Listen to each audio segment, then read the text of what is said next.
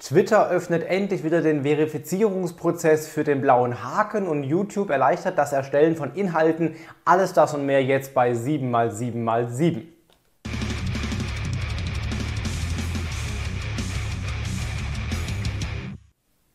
Hi und willkommen bei 7x7x7, den Online-Marketing News. Mein Name ist Felix Beilharz und du kriegst jetzt wie jede Woche die sieben wichtigsten News der letzten sieben Tage aus dem Online-Marketing in circa sieben Minuten. Wir legen los mit der Verlosung. Zu gewinnen gab es das Buch Digitale Disruption von Dr. Jens-Uwe Meyer und gewonnen hat das Buch die Nutzerin Maria Böhm bei Facebook. Maria, für deinen Kommentar hast du gewonnen. Schreib mir eine DM, dann bekommst du das Buch äh, direkt zugeschickt. Diese Woche gibt es auch was zu gewinnen und zwar das Buch Online Marketing Manager von meiner einer mit vielen, vielen netten KollegInnen, ähm, unter anderem Olaf Kopp und Nils Kattau und Anke Probst und Guido Pelzer und äh, Ingo Kams und Markus Vollmert und einige mehr. Haben wir ein dickes, fettes Buch geschrieben über Online Marketing äh, von A bis Z quasi. Kannst du gewinnen, wenn du einfach hier kommentierst, welchen dieser sieben News du am wichtigsten, besten, tollsten fandest. Unter allen Kommentaren verlose ich nächsten Sonntag um 17 Uhr wieder die, äh, dieses schöne Buch hier. So, wir legen los mit der ersten News, nämlich Facebook startet mit Live-Shopping. Ganz neu, kennen wir ja aus Asien schon länger, dass dort Nutzer und Nutzerinnen ähm, Livestreams machen und dann in den Livestreams eben Dinge verkaufen. Das wird es auch auf Facebook vielleicht starten. Es geht los mit einer ähm, Aktion, und zwar bis 16. Juli werden jeden Freitag drei Marken in ihren Livestreams Shopping-Features nutzen können. Äh, Marken aus dem Bereich Beauty und Fashion, unter anderem Abercrombie und Fitch, Bobby Brown Cosmetics oder auch Sephora, die können jetzt quasi in ihren Livestreams Produkte verlinken, die man dann eben über den Facebook-Shop kaufen kann. Ob sie das weiter ausrollen wird danach, werden wir sehen, aber es könnte der Start sein in ein Live-Shopping-Feature, wie es aus Asien schon länger bekannt ist.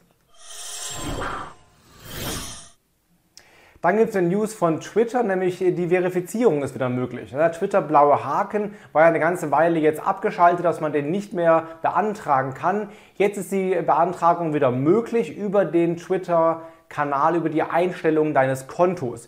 Es gibt sechs Kategorien, nämlich Regierungen, Unternehmen, Marken, Organisationen, Nachrichtendienste und Journalisten, Unterhaltung, Sport, Gaming und Aktivisten, Organisationen, nee, Organisatoren so, und einflussreiche Personen, also Influencer. Wenn du da reingehörst irgendwo, kannst du in deinen Einstellungen den blauen Haken beantragen. Bei Personen gilt zum Beispiel folgende Regel, du musst Bekanntheit haben auf Twitter, da gibt es feste Regeln und abseits von Twitter, zum Beispiel regelmäßige Medienauftritte ähm, oder auch ein Wikipedia-Eintrag, dann hast du vielleicht die Chance auf einen blauen Haken. Ja, im Juni wird ja das Google Page Experience mit den Core Web Vitals ausgerollt. Nach und nach soll dann ab August die volle Wirkung entfalten. Jetzt hat Google gesagt, dass das nicht nur für Mobile gilt, was ja erstmal immer so angekündigt wurde, sondern auch, ähm, dass sich das, äh, die, die, die Page Experience äh, äh, Faktoren oder Funktionen auch auf den Desktop auswirken sollen. Wann das der Fall sein wird, weiß noch keiner so genau, haben sie auch nicht gesagt. Aber nur schon mal merken, auch am Desktop wird wohl die Page Experience und die Core Web Vitals ein Ranking-Faktor sein. Dann gibt es ganz spannende News von YouTube. Die haben neue Funktionen ausgerollt für Content Creator. Und zwar unter anderem Upload Defaults, dass du also verschiedene Vorlagen machen kannst. Wenn du zum Beispiel verschiedene äh, Videoreihen hast, kannst du eben verschiedene Vorlagen erstellen und damit das Hochladen eben deutlich vereinfachen. Mit fertigen äh, Tags zum Beispiel, fertigen äh, Videobeschreibungen und so weiter. Auch Kategorien kannst du schon, schon vorab auswählen. Du wirst zukünftig uploaden können aus Google Drive. Also wer das tut, eben hat auch mal deutlich bessere Möglichkeiten, Speicherplatz zu sparen.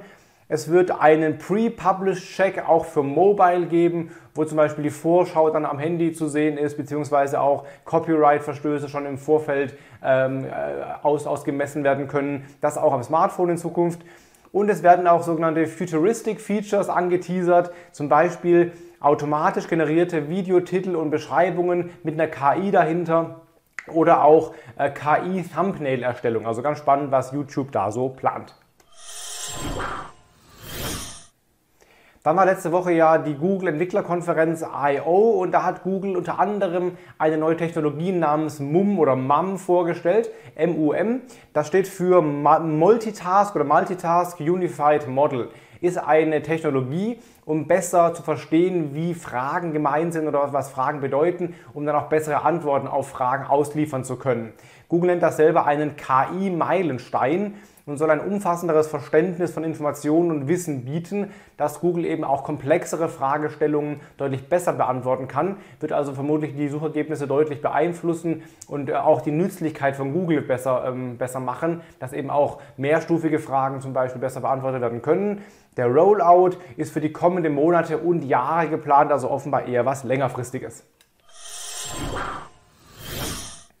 Dann ist endlich die News da, Clubhouse für Android ist ausgerollt, jetzt für alle offen.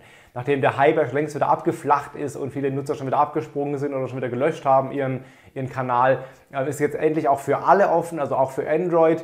Ähm, mittlerweile auch äh, ohne, ohne Invite, also man kann sich selber anmelden jetzt bei Clubhouse, ohne eingeladen zu sein und eben auch mit dem Android.